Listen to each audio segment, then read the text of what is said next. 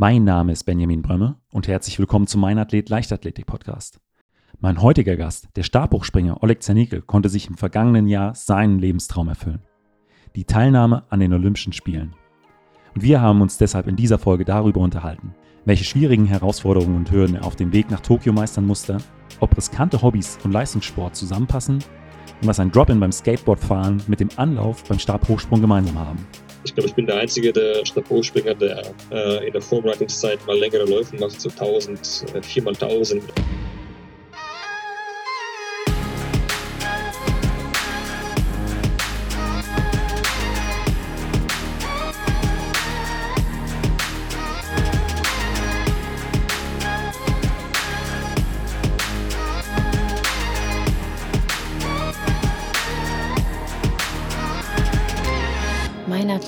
der Leichtathletik-Podcast aus Frankfurt am Main. Herzlich willkommen, Oleg. Hi, danke schön, danke für die Einladung. Ja, äh, Oleg, es freut mich, dass es äh, geklappt hat. Wir haben ja schon eine Weile miteinander geschrieben. Ähm, Jetzt äh, auch noch mal kurz nach dem E-Stuff, wo du äh, deine neue persönliche Bestleistung aufstellen konntest, jetzt in Berlin, äh, 5,81 Meter.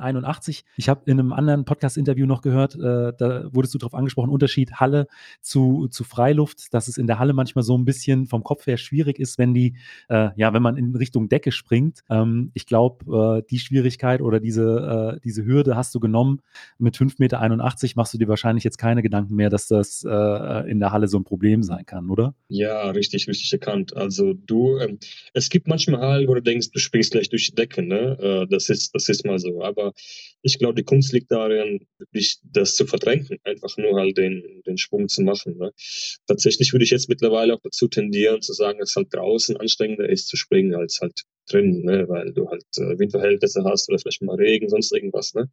Ähm, daher springe ich jetzt tatsächlich äh, gerne eher in der Halle als, als draußen. Außer draußen hast du halt Rückenwind und dann ist es halt auch. Äh, hm, und äh, draußen eventuell auch hoffentlich in diesem äh, Sommer wieder auch noch vor mehr Zuschauern. Äh, jetzt beim E-Staff auch ja, das erste Mal endlich wieder vor, ich glaube, 1500 Zuschauern, die mit in der Halle dabei waren. Ja. Ähm, glaube ich, war nach äh, so einer langen Zeit, wo man ja im Prinzip unter Ausschluss der Öffentlichkeit alle Wettkämpfe hat stattfinden lassen müssen, auch eine, eine schöne Abwechslung mal wieder gewesen. Auf jeden Fall, auf jeden Fall. Also ich muss sagen, in der Zeit, äh, wo keine Zuschauer da waren, man war halt fokussierter gewesen auf sein, auf sein eigenes Ding.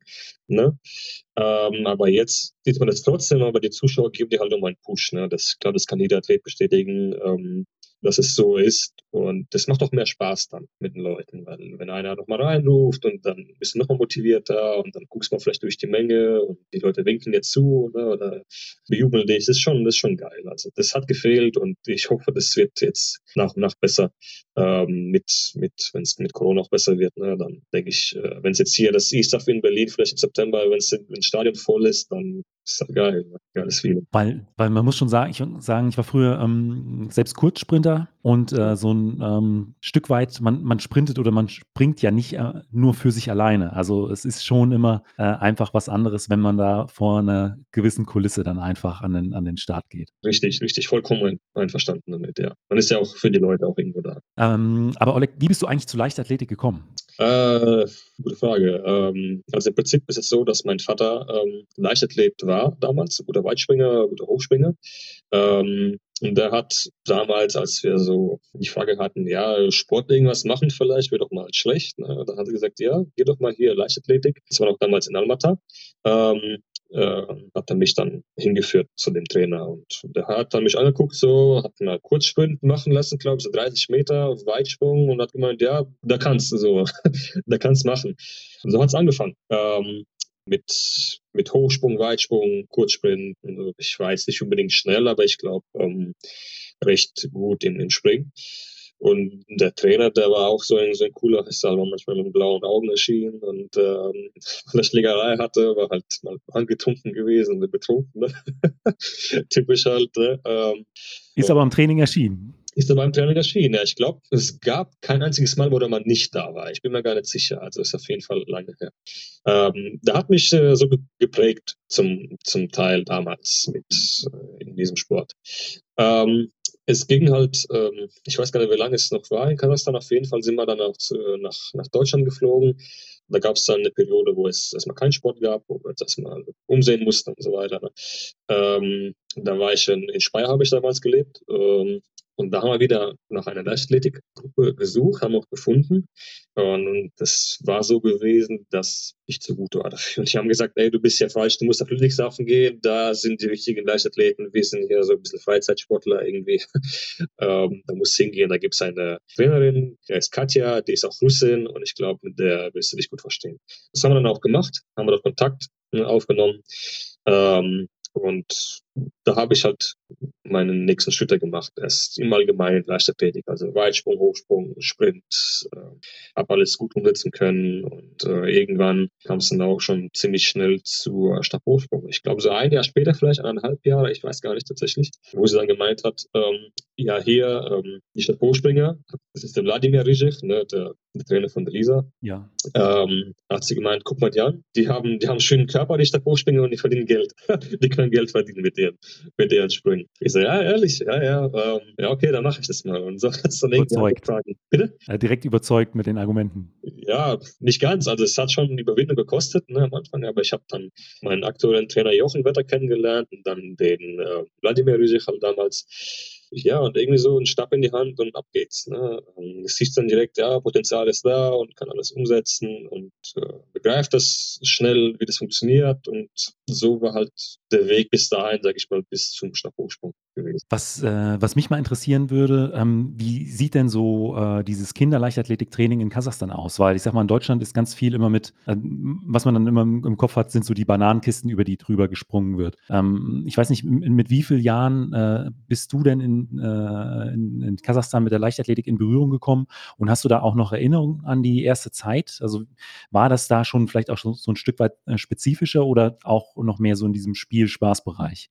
Ist schon lange her, tatsächlich tatsächlich kann ich nicht genau sagen. Also ich bin, glaube ich, so mit zehn Jahren ungefähr ähm, ging es in Leichtathletik.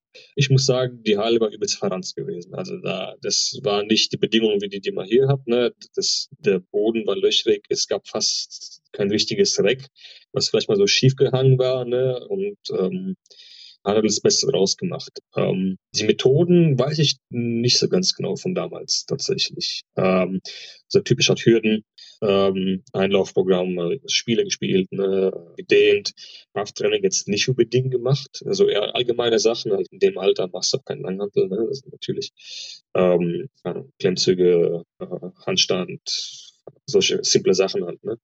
Ähm, mehr kann ich halt drüber nicht erzählen, weil es schon lange her ist und ich weiß es nicht, nicht ganz genau. Ja. Und vom, was würdest du sagen, so vom Grundsatz her, äh, vom Stellenwert her in Kasachstan, ähm, die Leichtathletik, ist das ähnlich wie in Deutschland, ähm, dass es äh, eine mit der, der Hauptsportarten ist oder ist es ähm, eher eine, eine, eine nischige Sportart dort? Oh, schwierige Frage. Kann ich, kann ich sehr schwer beantworten. Ähm, hm. Weil wenn dein also Vater auch schon als Leichtathlet aktiv war, hört sich das für mich so an, dass es äh, ähm, im Prinzip ein Stück weit ähnlich, ähnlich ist wie hier. Ja, verstehe. Also richtiger Gedanke, aber es war eher so, hm, wenn man, wenn man erfolgreich war, da hat es wirklich irgendwie gut gezählt, ne, für irgendwie für einen Arbeitgeber vielleicht mal sagen, ja, ich bin erfolgreicher Weitspringer und habe mal bei nationalen Meisterschaften Meisterschaften, irgendwie was äh, oder sowas. Ne? Ich glaube, das war der Vorteil. Nicht für den, in finanzieller Hinsicht, eher so, äh, man hat sich dann stolz gefühlt, ne? Und äh, ich glaube, das war eher, eher der, der Gedanke. Ähm, es gab auch äh, viele Boxer damals, hat mein Vater erzählt, und, Karatisten, die auch Karate gemacht haben. Also es gab viele Möglichkeiten und da hat sich halt einfach nur eine ausgesucht, ähm, wo halt drin gut war. Das ist alles. Aber das waren schon andere Umstände. Und okay. jetzt vergleichen damals zu jetzt, zu, zu Deutschland, ist, glaube ich, nicht ganz äh, so einfach. Ähm, ich glaube, hier, ich glaube, hier ist auch so, der Vergleich von jetzt und zehn Jahre früher ist auch wieder schon eine andere Art von Leichtathletik, die es halt war. Ja. Das ist eine andere Generation, die trainieren anders, die haben andere Motivation als wir vielleicht damals schon vor zehn Jahren. Das ist schon ein großer Unterschied. Also man kann es schwer vergleichen, finde ich meiner Meinung nach. Dann äh, würde ich äh, nochmal vorspulen, ähm, dann auf deine Zeit hier, äh, vielleicht nicht deine erste Zeit, aber dann äh, hier in Deutschland, wo du schon im, in der Leichtathletik aktiv warst. Ich weiß, dass du neben der Leichtathletik unter anderem auch als Skateboarder relativ erfolgreich warst. Ähm, wie kann man äh, Leichtathletiktraining und Skateboarding kombinieren? Ähm, Skateboarding ist ja auch extrem verletzungsanfällig, ähm, zumindest wenn man in der Pipe unterwegs ist, äh, könnte ich mir vorstellen. Ähm, deswegen, ähm, wie, wie kam es dazu? Wie sah damals die, äh, die Kombination von, von Leichtathletiktraining und, und vielleicht Skateboard-Wettkämpfen äh, aus? Du, also was heißt, also erstmal erfolgreich war ich, war ich nicht. Also das ist nicht richtig. Ich habe das Hobby hobbymäßig gemacht und ich habe das jeden Tag gemacht, glaube ich. Nochmal zus zusätzlich zu dem Training, weil ich aber fit war. Ich war jung, ich war fit, ich habe viel ausgehalten. Ne? Ähm, ich war jeden Tag, glaube ich, mindestens sechs Stunden skaten, habe dann halt nochmal trainiert und dann war danach nochmal halt skaten, weil es halt Bock gemacht hat. Nochmal, ne?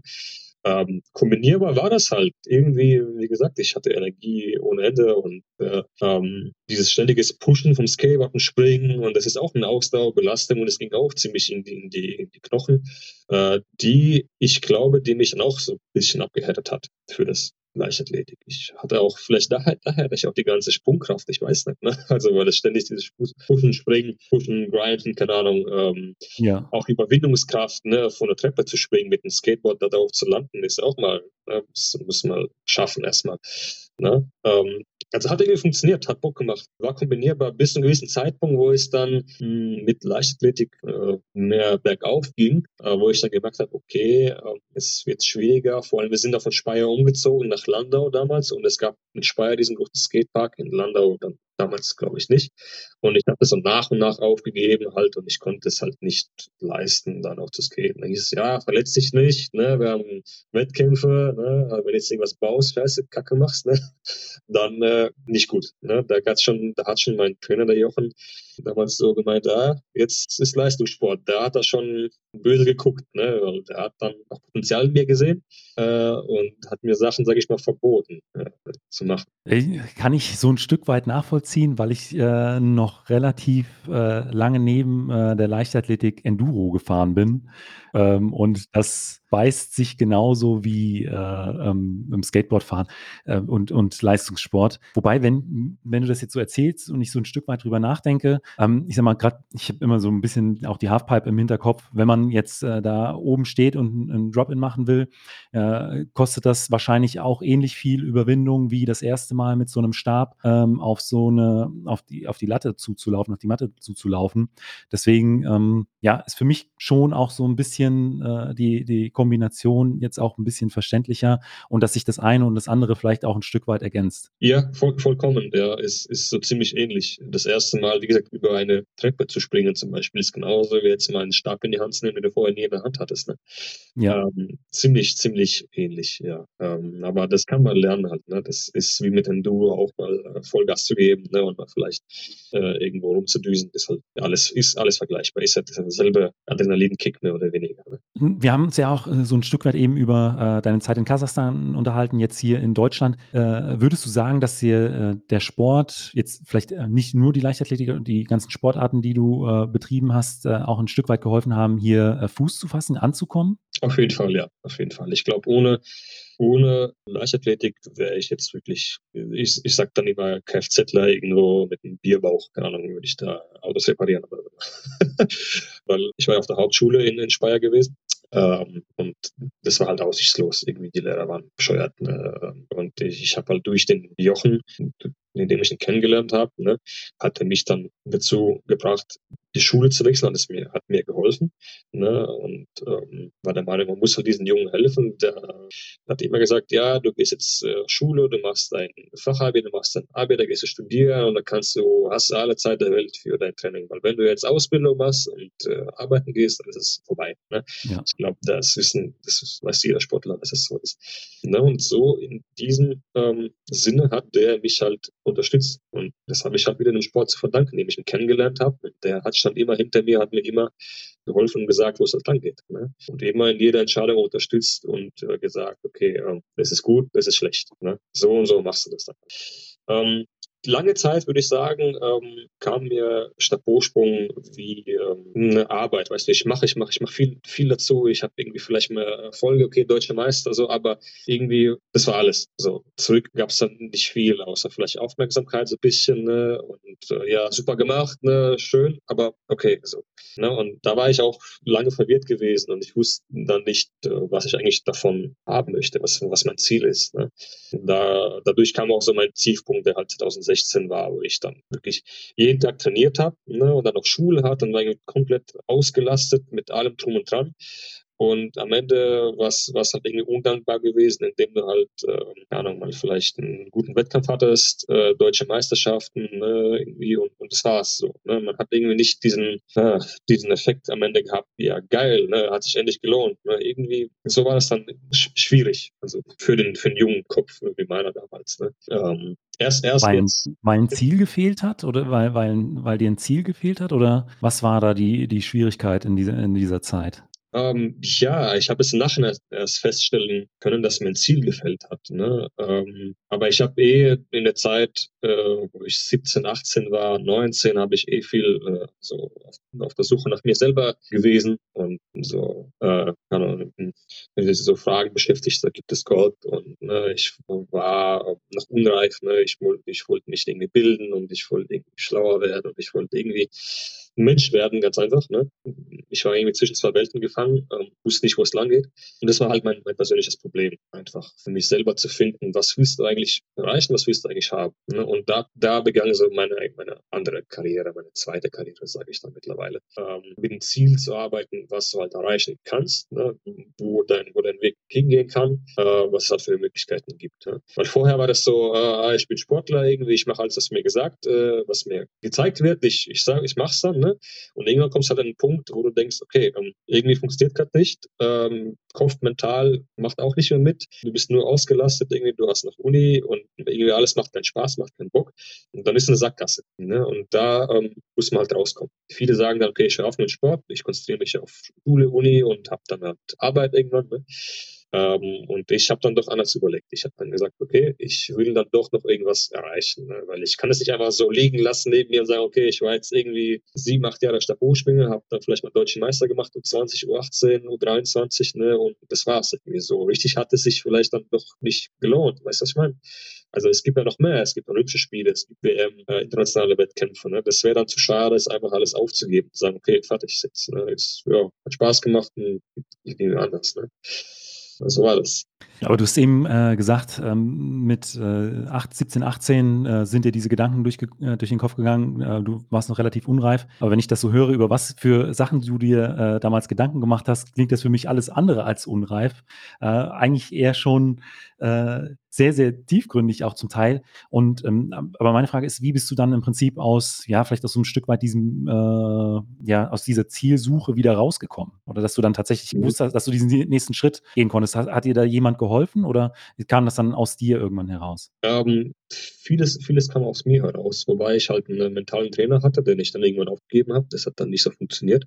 Ähm, ich habe viel mit mir selber beschäftigt einfach. Diese Fragen, diese offenen Fragen, muss ich halt für mich beantworten. Äh, Ziel, äh, kann, um, über Gott und die Welt. Ähm, äh, ich, brauchte, ich brauchte halt Klarheit für mich selber, meine eigenen Prinzipien zu entwickeln, zu sagen, okay, ähm, so ich, ich glaube nicht an Gott zum Beispiel. Ne? Das, das war auch ein Weg für mich gewesen, dass ich sage, ich, ich brauche keinen Gott, um irgendwie erfolgreich zu sein. So ich, ich bin, glaube an, an die Wissenschaft, ne? ähm, bin auch da ziemlich äh, aktiv und, und verfolge das alles. Ne? Da gibt es für mich irgendwie keinen kein Gott zum Beispiel. Ne? Sowas halt, diese Entwicklung muss ich halt für mich selber durchnehmen, zu sagen, okay, wie geht's weiter zum Beispiel. Ne? Ähm, und auch der wichtigste Punkt war einfach die, die Zielsetzung. Was willst du erreichen? Was ist real? Was ist die Realität? Zu sagen, ist es realistisch für dich, bei äh, den Olympischen Spielen teilzunehmen? Die Antwort ist ja, es ist realistisch. Man muss es halt nur was dafür nochmal tun, nochmal schaffen, an sich selber arbeiten. Ähm, ich wusste, wo meine Schwächen sind. Äh, die Schwäche war halt die innere Unruhe vor dem Sprung. Also ich konnte mich gar nicht kontrollieren. Und ich musste diese halt irgendwie stilllegen. Das habe ich halt gemacht, indem ich meditiert habe. Ich habe mir jeden Tag einen Plan gemacht, auf die Whiteboard hingeschrieben. Ich habe mir halt Wochen-, Monatspläne gemacht, wie ich, wann ich welchen Stab springen würde zum Beispiel, ähm, Routine und so und dies alles drum und dran. Und das war wirklich ein Komplex an verschiedenen Sachen, die mich halt aber erst wirklich Jahre später dazu gebracht haben. Ne? Das war jetzt nicht so ein Prozess von einem halben Jahr oder ein Jahr. Es hat, äh, vier Jahre tatsächlich dann doch gedauert, ne? bis es wirklich dann einigermaßen funktioniert hat. Inklusive Trainerwechsel, wo ich dann jetzt auch zum Rafi gegangen bin, mit André Tivonczyk, äh, Bundestrainer, zu trainieren. Ne? All das waren irgendwie Schritte, die mich dann ähm, noch reifer gemacht haben, die mein, mein Kopf dann noch ähm, umstrukturiert haben. Ne? Also lange, also ich sag mal so, lange, langer, intensiver Weg ähm, stand dann doch dahinter. Und den ich ja wirklich allein durch mein eigenes ähm, Überlegen, durch meine eigene Entscheidung dann getroffen habe. Ne? Du meditierst heute auch noch, also das ist äh, auch heute noch äh, ein Teil von deinem äh, mentalen Trainingsplan? Nee, tatsächlich gar nicht mehr. Äh, seitdem ich meine innere Ruhe gefunden habe und die Routine passt und alles gar nicht mehr. Ich habe mal versucht, mal wieder anzufangen, aber habe dann gemerkt, irgendwie liegt es mir gerade nicht, ähm, brauche ich gerade irgendwie nicht. Ne? Ja. Ich könnte mir vorstellen, irgendwann, wenn ich mal so Tiefphase hätte oder sowas, ähm, ich darauf zurückgreifen, zurückgreifen, weil ich wüsste, ähm, äh, dass es funktioniert, dass man nochmal zurückgehen kann und von irgendwo auf einem gewissen Fundament wieder anfangen kann aufzubauen. Ne? Ähm, also aktuell mache ich es gar nicht. Ich mache halt meine Routine jeden Tag. Ich mache halt so, ähm, kann ich stehe nicht mal vielleicht mal aus abends ne? und äh, gehe meine Routine im Kopf durch und das halt jeden Tag in Vorbereitung auf den nächsten Wettkampf. Ne? Das gibt mir Sicherheit einfach und ähm, ich habe somit halt noch in ihren freien Kopf ne? und weiß dann, okay, mir kann nichts passieren, die Sache läuft super, äh, das war's. Ne? Also meine Meditation aktuell. Äh, nur cool bleiben, irgendwie die Sache umsetzen. Ähm, es gehört aber natürlich auch so ein Stück weit äh, das äh, normale Training mit dazu. Deswegen äh, äh, meine nächste Frage ist immer, ähm, bei wem trainierst du denn jetzt, du hast gesagt, beim Raffi bist du schon lange ähm, und trainierst du alleine bei ihm oder bist du in einer, in einer Trainingsgruppe? Ähm, also wir haben gerade eine Kombination von meinem, vom Jochenwetter, von meinem eigentlichen Trainer und halt äh, die Gruppe André und, und Raffi. Ähm, aktuell fahre ich also in der Wettkampfsaison einmal die Woche nach Zweibrücken, weil öfter haben wir halt nicht, ähm, äh, sehen wir halt nicht einen Sinn aktuell. Aber in der Vorbereitungszeit dreimal die Woche nach Zweibrücken und die restliche Zeit halt ineinander oder mit dem Jochen. Und ähm, äh, auch beim, beim Physio mache ich eine Trainingseinheit, so Athletiktraining, wo ich dann feine Sachen mache. Ähm, oder halt an Problemen arbeite, wie die Schulter oder die Hüfte oder sowas. Ne? Ähm, so sieht es im Allgemeinen grob aus aktuell. Neben, äh, ähm, ich sag mal, dem, dem äh, ganzen Mentalen, was ja sehr, sehr wichtig für den, äh, auch für den Leistungssport ist, gehört ja dann aber auch natürlich das körperliche Training äh, einfach zum Alltag. Deswegen, ähm, wie sieht denn, sagen wir mal, im Winter äh, in der ähm, Aufbauphase, einen Monat vor der Haltenmeisterschaft, eine typische Trainingswoche bei dir aus? Mm, okay, also Monat vor dem Meister, bevor die Wettkämpfe losgehen, ist ein bisschen schwierig zu beschreiben. Also im Endeffekt ist es halt so, dass man anfängt, äh, ich glaube, ich bin der einzige der Stabhochspringer, der äh, in der Vorbereitungszeit mal längere Läufe macht, so 1000, äh, 4 mal 1000 mit aktive Pause, weil sonst macht es irgendwie keiner. alle, alle sagen mir, zeigen mir den Vogel, so, was machst du eigentlich? Aber es liegt am meinem Trainer, den, den Jochen, ähm, weil der ist eigentlich ursprünglich selber Läufer, Langläufer gewesen und kam halt zur Stadtursprung dann irgendwie, ich weiß gar nicht genau, und hat dann damals ähm, die äh, die Nicole Humbert äh, war die, die beste deutsche Stabhochspringerin gewesen und so kam es halt dazu, dass der dann auch Stabhochspringer-Trainer wurde. So, ne? ähm, und der ist halt der Meinung, man braucht in, in der Vorbereitungszeit erstmal eine Grundausdauer und deswegen bin ich also derjenige, der dann äh, 4x1000 oder 4x800 macht.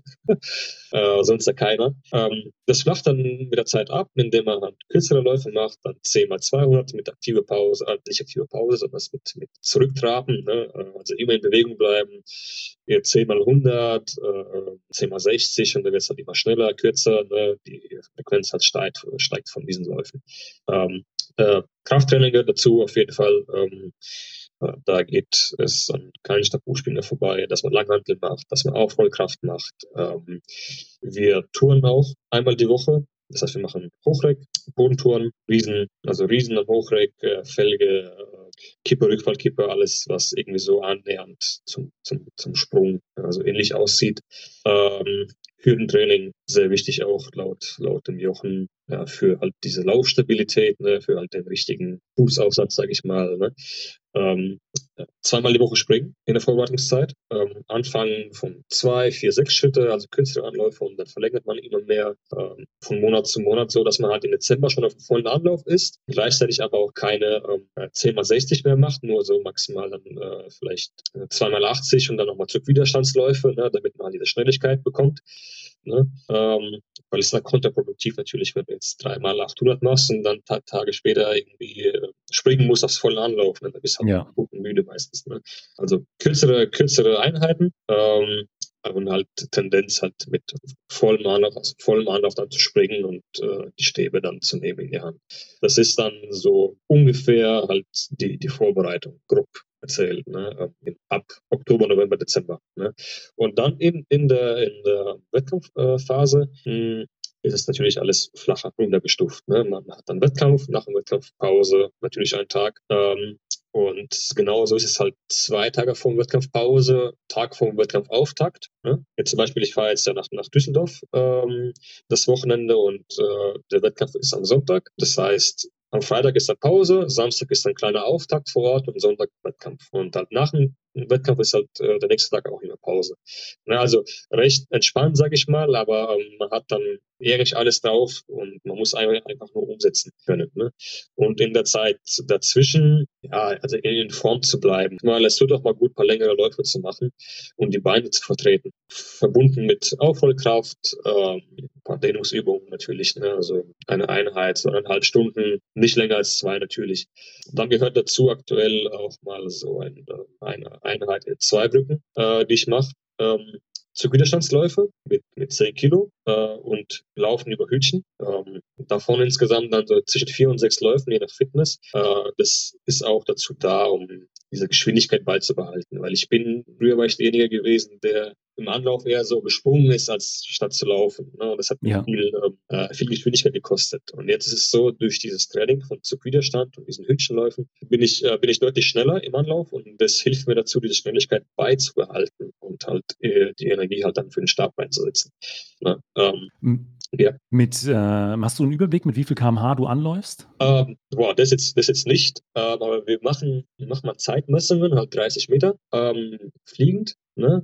Und ich glaube, da war mein bestes, äh, lass mal kurz überlegen, 30 Meter oder 20 Meter haben wir gemacht schon. Ähm, 1, 9, also unter 2, glaube ich, war dann doch. Ich weiß noch, wir haben dem Torbenblech, haben wir uns dann, äh, als wir auch mein Zweibrücken waren, haben wir uns äh, ein bisschen Wettkampf gemacht und äh, ich glaube, ich habe noch um ein Hundertstel geschlagen. 1, 9, 4, kann das sein? 1,95? Ich weiß gar nicht mehr. Ähm, also über 10 Meter pro Sekunde dann äh, im, im Anlauf. Ja, ja, genau, genau. Ja. Ähm, also sowas machen wir halt, so 30 Meter. Wir haben auch letztens mal zum ersten Mal, der andere hat es gemacht, 60 Meter, äh, also Tiefstart. Und da war ich knapp über 7, 7,02 oder sowas, 7,03. Das war dann sogar gut. Ich so, okay, anscheinend ja. ist gut, alles klar, ich nehme es an. ja. Aber gut, es ist halt die Frage, weißt du, ob man das auch dann in den Stab reinstecken äh, kann, die, diese Geschwindigkeit. Es ist halt dann doch schwierig, mit dem dann so schnell zu laufen. Also man muss dann irgendwie so ein Zwischending finden zwischen dieser Schnelligkeit und dann dieses Umsetzungsverhältnis äh, mit dem Stab, dann diese Energie rein zu bekommen. Ist halt nicht so einfach. Man meint zwar, man kann immer schneller laufen, aber das ist dann, dann doch irgendwo schwierig. Ne? Ähm, der, der Stabhochsprung ist ja an sich schon die komplexeste äh, Disziplin in der Leichtathletik. Ich weiß nicht, ich glaube 13, 14, 15 Elemente, wenn man das auseinanderdröselt, äh, vom äh, Anlauf bis über die Latte drüber sind so grob. Ähm, ich weiß auch, dass das äh, Stabhochsprungtraining an sich schon sehr vielfältig ist, aber ich habe schon, ich habe den Eindruck, dass es bei dir nochmal eine Spur ähm, ja, äh, weit äh, gefächerter ist. Also wenn du sagst, ihr, ihr, ihr geht über die Hürden, äh, ZWL-Läufe, Starts aus dem Block, plus die, die Tausender äh, und 800er in der, in der Grundlagenvorbereitung. Also hört sich für mich so an, als ob es im Training nicht langweilig wird. nee, ist es nicht. Ähm, aber du, ich glaube, das machen viele Stabhochspringer. Also ja, also soweit ich kenne, viele turnen auch, viele machen Reg. Vielleicht nicht so in einem Umfang, wie wir es machen, ich weiß es nicht. Ne? Ich kenne von einem Norweger, ähm, der Torben, glaube ich, der hat aber Hürdenläufe gemacht, ähm, also so aktiv ne, in, der, in der Vorbereitungsphase. Ähm, aber wie gesagt, ich glaube, ich bin der einzige Depp, der in der Vorbereitung dreimal tausend macht oder so. Sonst macht in was, in was für eine Zeit läufst du die dann? Ähm, lass mal überlegen. Ähm, ich glaube, wenn ich mich nicht irre, war das irgendwas. Also wenn ich wirklich gut unterwegs war, so 430, 440, kann das sein? Ja. Äh, und ja. ich glaube, ich habe eher die 800er Zeit im Kopf. Ähm, da sind wir dann, also wirklich fit waren, also sag mal nach, nach dem vierten Mal, also der Trainingseinheit, also nehmen wir schon dreimal vor, dreimal 800 gemacht haben, dreimal drei, ne? Ähm, waren wir bei 240 rum irgendwo, ähm, die, wo wir die Läufe gemacht haben. Also schon gutes Tempo, also finde ich für mich, wo ich dann wirklich auch am Limit ja. war und dann mal kotzen musste, ne, nach, nach dem letzten Lauf. Also wir haben uns schon irgendwie dann gepusht und gegeben, weil es dann irgendwie Bock gemacht hat, natürlich. Ne? Aber so die Zeiten waren es, glaube ich, ja, ungefähr. Also das ist schon, äh, das ist schon beeindruckend für äh, eine, die, eine Disziplin in der Leichtathletik, in der die Ausdauer an sich ja dann äh, nicht so eine Rolle spielt wie bei einem äh, 800 Meter Läufer oder bei einer Marathonläuferin. Also klar, ähm, wenn man dann im, äh, weiß ich nicht, siebten, achten, neunten Versuch ist, äh, dann ist es auch schon eine Belastung und dann äh, kommt auch äh, ähm, so ein Stück weit die, äh, die Ausdauer zum Tragen. Aber nichtsdestotrotz äh, sind das schon äh, herausragende Werte für, für jemanden aus, aus, aus einer Sprungdisziplin. Ja, du sagst es. Also, das ist nämlich das, der Hintergrundgedanke vom, vom Jochen, der sagt, äh, das ist auch dazu da, um halt mal im zehnten Sprung vielleicht nochmal das Beste abzuliefern. Ne? Es geht nicht um halt Ausdauer an sich, sondern es halt um die Wettkampflänge, dass man halt auch mal nach vier Stunden oder so, es gibt Wettkämpfe, die halt drei, vier Stunden dauern können, ja. dass man da immer noch halt fit ist. Ne? Ja, bis jetzt hat sich, glaube ich, ausgezahlt alles. Und äh, in einem anderen Interview hast du auch gesagt, dass äh, äh, die eigene Sprungtechnik auch immer so ein Stück weit äh, wie eine eigene Handschrift ist. Also dass, äh, äh, dass jeder so seine eigenen Feinheiten hat. Ähm, wie, wie kann ich mir das als Außenstehender vorstellen? Also was sind so, ähm, was sind die Feinheiten, die dich besonders oder die bei dir vielleicht so ein Stück weit herausstechen? Gute Frage, muss man überlegen. Was heißt Feinheiten, die, die herausstechen?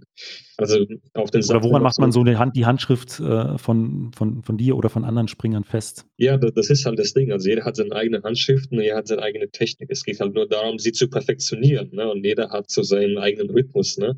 Klar, man ähm, ist, jeder hat Fehler im Anlauf, im Sprung. Ne? Und äh, musst du halt gucken, wie du diese verbesserst. Ne?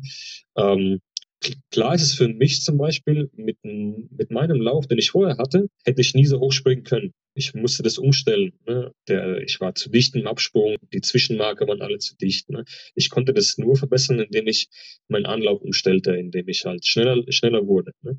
Ähm, Genau, und es gibt zum Beispiel Leute, ähm, der, der, der Bo hat seine eigene äh, Anlauftechnik. Ähm, der, der, der springt ein bisschen rein in den, in, den, in den Stab, aber trotzdem kann er halt äh, diese Energie aus dem Stab dann auch rausholen und trotzdem über 75, 80 springen. Ne?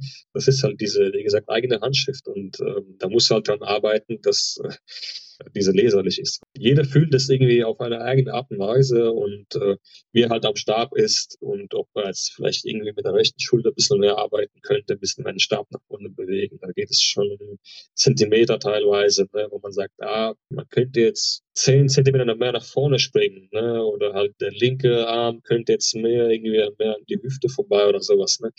Ähm, das sind Feinheiten, die sieht man so nicht. Man sieht es halt meistens, wenn man halt ein Video anguckt von sich selber, von dem Sprung und dann Slow Motion nochmal, ah, da war die Schulter vielleicht nicht so ganz hinten, wie man es sich vorgestellt hat. Ne? Also, äh, sag mal so, es gibt, Vielleicht so ein bisschen wie, äh, ich sag mal, bei Michael Johnson damals, äh, seine Handschrift war so äh, dieses Hohlkreuz im Sprinten. Äh, ist, man hat bei Johnson ist anders gelaufen als, als alle anderen und trotzdem äh, hat er Olympiagold und Weltrekorde aufgestellt. Also, genau. Oder genau. vielleicht auch deswegen. Also, Richtig. dass man es in diese Richtung vielleicht so ein bisschen sehen könnte. Richtig, so, so, so ist es gut, gut nachgedacht, gutes Beispiel, ja. Also so sehe ich es auch mittlerweile. Ne? Also ich früher war ich der Meinung, ah, es gibt halt nur eine Art, statt Ursprung zu machen. So, ja, diese russische Art, die springen schön, irgendwie alles lange Hebel. Da habe ich die Franzosen kennengelernt. Die springen ja ganz anders. Ne? ne? und dann lernst du mit der Zeit, äh, dass es doch keine eigene oder äh, einheitliche Technik gibt. Jeder hat seine eigene und ähm, es gilt halt, äh, ist es, die Inputs da reinzugeben und daran zu feilen. Dafür ist der, der, Trainer da, der es von außen sieht und sagt, ah, du könntest da ein bisschen mehr laufen, da kommst du besser an den Stab ran zum Beispiel. So sehe ich das mittlerweile. Mit äh, was für einem Stab springst du? Glasfaser oder Carbon? Äh, das ist ein aktuell, glaube ich, ein Gemisch von Carbon und Glasfaser. Deswegen sehen, so, sehen diese Stäbe so hell-dunkel aus. Ähm, ich sehe da aber keinen Unterschied. Ähm, also ich habe früher immer Carbonstäbe gesprungen, weil die sind dünner und leichter. Äh, und jetzt haben die halt so ein Gemisch gemacht und es sieht, es fühlt sich genauso an. Ich sehe da keine großen Unterschiede, wobei mich ein Einstabhochspringer immer anschreibt, der Sondra, der Norweger, der ist irgendwie der Meinung, die Stäbe fühlen sich anders an und, äh, und die sind irgendwie, fühlen sich komplett anders. Und wie kannst du die springen? Was machst du anders? Gar nichts, Mann. Ich machte genau derselben Zeug wie vorher, nur halt die Stäbe sind jetzt andere Farbe. Was willst du von mir? ne? Ähm, ja, also 94 lang sind sie äh, leider noch äh, ein Ticken zu kurz, ähm, weil die meisten spielen 5 Meter, 5 Meter 10 Stäbe. Das ist, das ist dieses Potenzial, wo ich noch erweitern möchte. Es hat auch was mit diesem Mentalen von Vergangenheit zu tun, wo ich auch mich nicht so getraut habe, 5 Meter Stäbe zu springen und nicht umsetzen konnte. Das ist ein Ziel für die Zukunft tatsächlich. Ähm, wir wollen es aktuell hm, schon angreifen im Sommer, aber es läuft ja ganz gut. Ich meine, für 83, 95 mit diesen Stäben, man muss ja jetzt nicht sagen, unbedingt, ey, wir machen jetzt 5 Meter Stäbe plötzlich. Ne? Ähm, ist okay, also das ist, es, ich sag mal so, es ist noch Potenzial da für, genau, auch mit denselben Stäben, genauso mit neuen Stäben. Ähm, Ob es jetzt Glas, Glasfaser, Carbon ist, spielt keine Rolle mittlerweile. Äh, du hast es angesprochen, das ist das Ziel, da äh, auf die nächste Länge bei den Stäben zu gehen. Ähm, wahrscheinlich auch, weil du im Prinzip dein Lebensziel, äh, wir haben am Anfang auch schon mal drüber gesprochen, ja im letzten Jahr auch äh, abhaken konntest mit den, äh, mit den Olympischen Spielen. Ähm, deswegen äh, rückblickend, wie war Tokio äh, 2021 aus, aus deiner Sicht, äh, als du ja dein, dein Lebenstraum erfüllen konntest? Verdammt geil. Aber hätte, hätte geiler sein können. Ähm, Zuschauer natürlich. Zuschauer und Tokio kaum gesehen. Ne? Äh, richtig, richtig schade. Ähm, es, es, war ein, es war ein verrücktes Jahr. Es hat ja schon angefangen mit äh, den Versuchen über 81, die ganz knapp äh, gerissen waren. Und dann kamen die deutschen Meisterschaften, alles auf den letzten Drücker. Das war emotional pur, ähm, ohne Ende. Also ich war auf der siebten, auf der siebten Wolke natürlich. Ähm, und dann halt Tokio war in dem Sinne auch irgendwo einfach die Zugabe. Ne? Man, hat, man hat es geschafft und man hat versucht, oder mein Ziel war, ich, gut, ich wusste, ich würde jetzt kein, ähm, oder die ersten drei nicht kommen. Geplant ist, es gab viele Leute, die da äh, viel höher äh, springen. Ne? Und der Zwischenziel war, Finale zu erreichen. Ne? Und das habe ich auch geschafft. Und das war schon mehr als genug für mich. Ich habe das einfach nur genossen. Quali, äh, Finale war Genuss pur. Ich war da, ich habe Wettkampf, ich war überhaupt nicht nervös gewesen. Das ist auch mittlerweile mein, ähm, mein Vorteil, den ich zu mir gemacht habe, nicht nervös zu sein. Ne? Also ich bin bei wenigen Wettkämpfen mittlerweile so nervös, weil wenn ich nervös bin, kann ich mich gar nicht kontrollieren, dann bin ich wieder in den, in den alten Ding drin, ähm, dass ich mich nicht beherrschen kann. Ne? Und ich gehe in Wettkampf mittlerweile rein mit einem mit einer Entspannung, mit gewissem Lächeln, äh, dass ich da dabei sein darf. Ey, cool, das läuft. Ich bin Stabhochspringer, ich bin oben angekommen, ich genieße es jetzt und ich kämpfe um die Medaille. Ne? So war das auch Tokio-Finale gewesen. Ich war da, es war alles schön, äh, die Eindrücke, jede Menge. Ähm, aber es hätte halt schöner sein können. Der, der Moment nach dem Wettkampf, ähm, es gab auch in, in, dem, in der Mixed Zone irgendwie komischerweise ZDF, äh, HD, war dann nicht mehr da und ist also rausspaziert. Man hat vielleicht noch, äh, gut, hier DLV hat dann ein Interview gegeben, ein paar lokale Leute, ähm, ein bisschen weitergelaufen, weitergelaufen durch den Untergrund, bis rausgekommen, keine Zuschauer nix, in den Bus eingestiegen, halbe Stunde Rückfahrt, Olympiadorf, aufs Bett gesetzt, okay, das war's. So, äh, kein deutsches Haus, äh, Essen, Duschen, vier Stunden ohne Schlaf irgendwie, irgendwann eingepennt. So, ne? Also ja, hätte hätt, hätt cooler sein können, meiner Meinung nach. Eigentlich äh, ein Stück weit anders, als man sich äh, oder als du dir wahrscheinlich die Olympischen Spiele vorgestellt hast. Also ja, ja leider. Bei unter normalen sagen, Umständen, ja. Ich muss sagen, es kann dir auch zugute, dass ja verschoben wurden. Ne? Also so Glück im Unglück, dass auch Corona dann äh, kam, sage ich mal, und die Spiele verschoben wurden von 20 auf 21, weil die Leistung habe ich erst auch 21 erst gebracht. Ne? Und 20 war ich bei, bei 65 lag ich da. Ne? Also irgendwo, ja wie gesagt, Glück im Unglück. Aber was ist denn dann äh, dein Ziel für dieses oder vielleicht für die, äh, für die kommenden Jahre? Ähm, ist noch nicht ganz klar formuliert. Ich bin noch dran. Ähm, äh, so das Zwischenziel war, ähm, dran zu bleiben erstmal, weil ich wusste nicht, es war ein großes Jahr, ich wusste nicht, wie ich mich verhalten werde, ob ich die Leistung halten kann. Anscheinend kann ich das. ähm, das ist so das Zwischenziel. Und äh, ich habe auch hier mein Whiteboard auch schon alles aufgeschrieben. Also, ähm, Halb-WM, WM in Eugene, äh, EM in München. Das sind erstmal die, die Ziele für dieses Jahr. Aber langfristig gesehen, Paris formuliere ich gerade für mich auch persönlich aus, wo ich jetzt sage, okay, ich will jetzt nicht nur dabei sein, ich will vielleicht auch mal gewinnen. Ne? Ganz einfach. Ähm, ist ein langer Weg und das Ziel formuliert sich auch, glaube ich, Mittelweg erstmal dann. Ich sage jetzt nicht direkt, oh, ich will hier Gold, fertig, Paris und darauf arbeite ich. Es ist ein langer Prozess. Also ich glaube, lang, längerfristig gesehen wird das das, das größere Ziel sein. Ähm, so Sachen wie 95 zu springen, auf jeden Fall auch. Ähm, aber das sind Dinge, die ich erstmal nicht fest äh, angreifen möchte. Die kommen dann vielleicht einfach so spontan. So wie jetzt mit 581. Ne? Ich habe damit nicht gerechnet, plötzlich, ah, wir sind da, okay. ne? Geht weiter. Ähm, äh, vielleicht kommen dann die 590 und wenn wir die 6 Meter auflegen, ist, ist auch mal cool. Ne? Ähm, ja, so sehe ich das. Ähm, natürlich jetzt mit, mit der Quali ähm, will ich die äh, bei der bei der Hallen-WM auf jeden Fall starten und dort auch ähm, auch ganz vorne mit dabei sein. Ne? Ich will nicht da jetzt, äh, nur, hey, ich bin da und cool, ich, ich will jetzt nach Hause. Ne? Ich will dann schon auch mal mein Bestes geben und sagen, äh, mal 95 im ersten springen und dann mal um die Medaille zu kämpfen. Ne? Also, das nehme ich mir langsam auch vor, genauso wie äh, in Eugene und äh, bei der EM habe ich dann noch ein bisschen mehr Möglichkeiten, da um dabei zu sein. Ähm, ich wurde gerade letztes Jahr in Tirol vom dritten Platz äh, runtergestumpft von dem Piotr Lisek, der dann doch in einem letzten Versuch die Höhe genommen hat und mich auf den vierten Platz runtergeholt hat. Schade eigentlich, aber ich weiß halt, dass es halt möglich ist, auch mal eine Medaille zu holen. Das sind die Ziele sozusagen. Längerfristig sowie kurz, äh, kurzfristig da dabei zu sein, zu mischen. Einfach Spaß zu haben, natürlich nicht zu vergessen. Ich glaube, das ist auch so ein Stück weit das Schöne am Leistungssport, dass selbst wenn man sich da einen Lebenstraum erfüllt hat, äh, es nicht lange dauert und man sich neue Ziele setzen kann und äh, neue Herausforderungen, äh, so ein bisschen den Ehrgeiz, äh, Ehrgeiz wieder wecken. Genau, genau. Ich bin, ich bin mittlerweile der Meinung, der Meinung, ähm, dass man Ziel allgemein im Leben braucht. Wenn du so ziellos vor sich da sitzt, ist irgendwie nicht gut. Du brauchst immer irgendwas. Ne? Äh, auch wenn du jetzt äh, Vollzeit irgendwie angestellt bist, trotzdem bräuchst du irgendwie Ziel im Leben, das du erreichen solltest, weil sonst ist es halt zu monoton. Ne? Also genau. Ohne, ohne eine Richtung, die man sich äh, vorgibt, äh, ist schwierig. Ist schwierig. Ja. Man, man, braucht ja. irgendwie einen Weg in dem Leben. So einfach ja. da zu hocken vom Computer ist auch nicht so wichtig. Dann kommen wir jetzt äh, zu den fünf Fragen, die ich jedem meiner Gäste stelle. Und äh, da ist die erste: Was war denn bisher dein, dein schönster Wettkampf, unabhängig vom, vom Ergebnis? Einfach der, an dem ja auch heute noch die, die größten Emotionen dranhängen. Äh, eindeutig letztes Jahr die deutschen Meisterschaften mit der Überquerung der Quali-Höhe, deutsche Meistertitel bei den Erwachsenen. Ähm, wie gesagt, von vorhin Emotionen, Emotionen pur. Also ähm, auch der, der Moment, wo dann die, die äh, WhatsApp-Nachrichten von Eltern kommen und dann weinend dahin vor sich, äh, ne?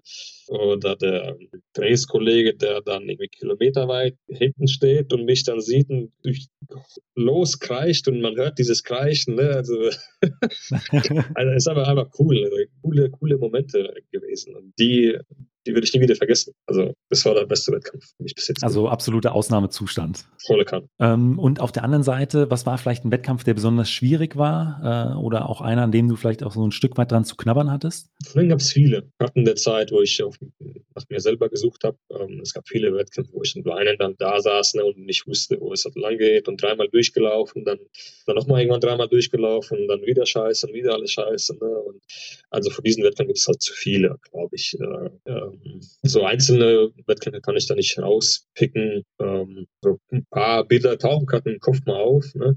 Ähm, aber kann mich da jetzt nicht so einigen auf irgendeinen Wettkampf. Kann mich erinnern, ich war mal in Zweibrücken, es war irgendwie letzte Chance für U20 oder U20 Deutsche zu qualifizieren. Und ich bin halt dreimal durchgelaufen und war am Boden zerstört, weil ich halt nicht wusste, was ich da überhaupt gerade mache und was ist gerade überhaupt in meiner Hand, was ist für ein Ding, ne? was ist für eine Stange, äh, was, was mache ich da gerade eigentlich? Und war halt weinend dann da gesessen und irgendwie ging es dann, dann später irgendwie weiter, keine Ahnung. Also so Dinge gab es halt viele.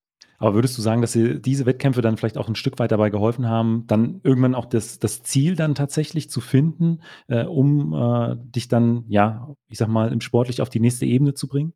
Äh, würde ich schon sagen, ja, weil irgendwann willst du ja nicht leiden. Ich meine, ja. irgendwann willst du auch nicht mehr diesen Stress haben, du willst ja auch Spaß haben. Wieso machst du das Ganze? Ne? Und so haben die, diese, dieser Gedankenprozess dann angefangen, ne? dass du dann nicht mehr mit Kopfschmerzen nach Hause gehen wolltest, nicht mit dem Stress und ah, wie geht's weiter, was passiert jetzt und ah, springe ich ab. Ne? Du, du wolltest eigentlich ja doch Spaß haben. Ne? Und das ist dann das, Gegenziel, der Gegengedanke von dem Ganzen. Ich glaube schon, dass es die Auslöser waren in der Vergangenheit, auf jeden Fall. Und man muss ja auch äh, sagen, ein Stück weit, äh, viele entscheiden sich dann in solchen Situationen oder in solchen Zeiten dann dazu, äh, den Sport an den Nagel zu hängen. Also das ist ja dann auch äh, so, so ein Scheideweg. Mache ich das jetzt überhaupt weiter oder ähm, ja beende ich das Ganze. Ja, genau. An ähm, diesem, an diesem Scheideweg war ich da auch nochmal gewesen, wo ich dann gedacht habe, okay, will ich jetzt aufhören oder will ich jetzt weitermachen? Und wenn ich weitermachen will, was, was kann ich dann sonst äh, dafür noch machen? Studieren. Okay, alles klar. Studium gemacht. Studium angefangen. Ähm, gut, Maschinenbau war jetzt erstmal äh, hat nicht so gut funktioniert. Ich habe dann gewechselt äh, zu Umweltwissenschaften. Studiere ich jetzt aktuell. Ähm, und ich habe halt meinen Freiraum dadurch gewonnen nochmal ne? und konnte mich dann noch mehr auf den Sport konzentrieren, weil Maschinenbau ne, ist ja kontraproduktiv natürlich. Ne? Ähm, ja, und, und, so vermittelt sich halt der Gedanke dann irgendwann. Was ja. kannst du alles tun, um da oben dabei zu sein? Dann habe ich noch mal zwei Fragen zum Training und da ist die erste immer, ähm, was ist denn so eine Trainingseinheit, äh, auf die du dich besonders freust, wenn die auf dem Plan steht? Auch vielleicht eine, wo eventuell so ein Stück weit Wettkampfgedanke äh, oder Wettkampffeeling dann äh, noch mit, mit aufkommt. Ähm, es ist nicht die Stabhochsprung-Einheit, sage ich gleich. Nicht die Tausender? Äh, nein. das ist ganz, ganz selten mal, wo ich mal wirklich drauf, drauf Bock habe. Ähm, ich, ich mag, ich, ich mag so Weit Sprungelemente, Weitsprungelemente tatsächlich ganz gerne, aber halt auch typisches Krafttraining, typisches Pumpen ist halt, ja, äh, das, was am meisten Bock macht, dann mit, mit Trainingskollegen dann sich den Riss zu geben und äh, einfach mal Pump zu spüren, ne, ist ein ganz äh, cooles äh, Feeling. Äh, Wel welche Übungen im, im Speziellen im Krafttraining? Gibt es irgendwas, Kniebeugen, Kreuzheben, irgend sowas? Bizeps, Brust, Brust, äh, Stirnacken. also übertrieben gesagt, aber ähm, Bauchmuskeltraining, so, so Sachen, ähm, Kurzhandel und dann abgeht's. Ne? So das typische, das muss brennen und dann fühlt es sich gut an. Ne? Ja. Im, im Weitsprung, äh, so, so Zehnerhopp zum Beispiel, bin ich immer ganz, ganz gut drin, dass ich äh, diese Zehnerhopp mache oder Fünferhopp und so, dieser auf weit, oh, es reizt mich irgendwie weiter zu springen.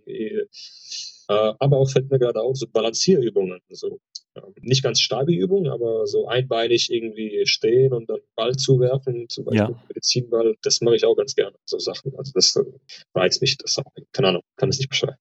Und auf der anderen Seite, was sind so Trainingsinhalte, von denen du weißt, okay, die bringen mich auch weiter, die sind wichtig, um vielleicht verletzungsfrei durch die Saison zu kommen oder für den Aufbau, aber ah, wenn sie jetzt nicht so gut wären, würde ich sie am liebsten aus dem, aus dem Trainingsprogramm streichen? Tausender. ich glaube, sowas, äh, sowas will ich auf jeden Fall streichen.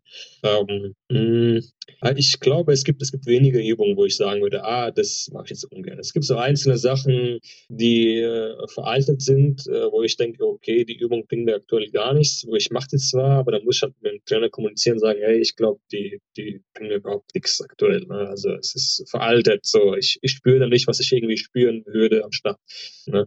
Ähm, aber im Großen und Ganzen, ich glaube, da gehört vieles dazu. Ich habe ja vorhin aufgezählt, was wir alles machen und ähm, ich bin nach wie vor der Meinung, das gehört auch ziemlich alles dazu. Ja, bei mir äh, waren es früher was immer äh, Fußstabi im Sand. Ja. Ähm, ist nicht besonders reizvoll. Ja, okay. es war ist halt einfach unglaublich langweilig. Stimmt, äh, ist ja. wichtig, äh, um äh, ein bisschen äh, oder um Verletzungsprophylaxe zu betreiben, aber es ist jetzt keine reizvolle Übung. Ja, stimmt, stimmt. Durch mich auch erinnern. Äh, haben wir auch zum Schluss immer ein Training gemacht, so, ja, jetzt mal auslaufen und dann Fußsteige. So, okay. ja. Ne, aber halt aus Spaß dann nochmal Rückwärtshalterei gemacht und dann haben wir versucht, ah, machen wir jetzt Kick-Hour machen und so. Und dann, dann wurde es dann doch nicht so langweilig. da war es nicht so langweilig, genau. Da haben wir Scheiß gemacht. Dann komme ich jetzt zur letzten Frage und die ist immer, was würdest du jüngeren Athletinnen, Athleten oder vielleicht auch deinem jüngeren Ich mit auf den Weg geben wollen? Auf jeden Fall, ich glaube, das wären zwei Sachen. Spaß haben, sehr wichtig. Man muss, man muss gucken, dass man Spaß an der Sache hat. Äh, wenn es dir keinen Bock macht und du tust und machst und irgendwie das macht, das ist nicht dein Ding, dann sollst du halt überlegen, ob du vielleicht irgendwie dann doch irgendwas anderes machen solltest.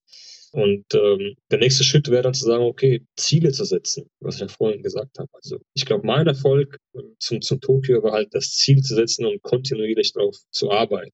Ne? Ähm, das, das waren, glaube ich, die, die, zwei wichtigen Sachen, die ich halt gelernt habe. Spaß zu haben bei der Sache, äh, nicht alles ernst zu nehmen, einfach zu, zu, zu trainieren und währenddessen Spaß zu haben. Und okay, wenn es mal nicht geklappt hat, okay, dann klappt es vielleicht ein anderes Mal, ne? aber es, ist, es soll nicht wehtun, selig, weißt du, was ich meine? Das äh, ist irgendwie irgendwann ist es zu erniedrigend und dann fühlst du dich genauso wie ich dann vor ein paar Jahren, vor drei, vier Jahren, bist halt, bist halt am Boden zerstört. Das, das muss nicht sein. Man muss halt gucken, dass man so das, das Zwischending findet und mit Spaß an die Sache dran geht. Und das ist halt verknüpft mit dem Ziel, mit dem großen Ziel, okay, ich mache diese Sportart, Sportart, weil ich Olympia teilnehmen möchte, weil ich deutscher Meister werden will. Zum Beispiel erstmal klein anfangen, weil ich an fünf Meter springen möchte erstmal. Ähm, und das sind, glaube ich, die wichtigsten, die wichtigsten Sachen, die ich, die ich gelernt habe mit der Zeit. Das würde ich äh, vielen ein Herz legen. Und auch jetzt, wenn ich Leute sehe, neue irgendwie kennenlernen, jüngere, jüngere Athleten, sage, das sind die beiden Sachen, die ich mit auf den Weg geben, gebe und auch geben werde in der Zukunft auf jeden Fall. Das ist, glaube ich, der Key. Oleg, vielen Dank für dieses Interview. Danke dir auch. Falls dir die Folge gefallen hat, gib mir doch einfach eine Bewertung bei Spotify oder Apple Podcast. Außerdem freue ich mich sehr über dein Feedback per E-Mail oder auch auf Instagram. Vielen Dank und bis zum nächsten Mal.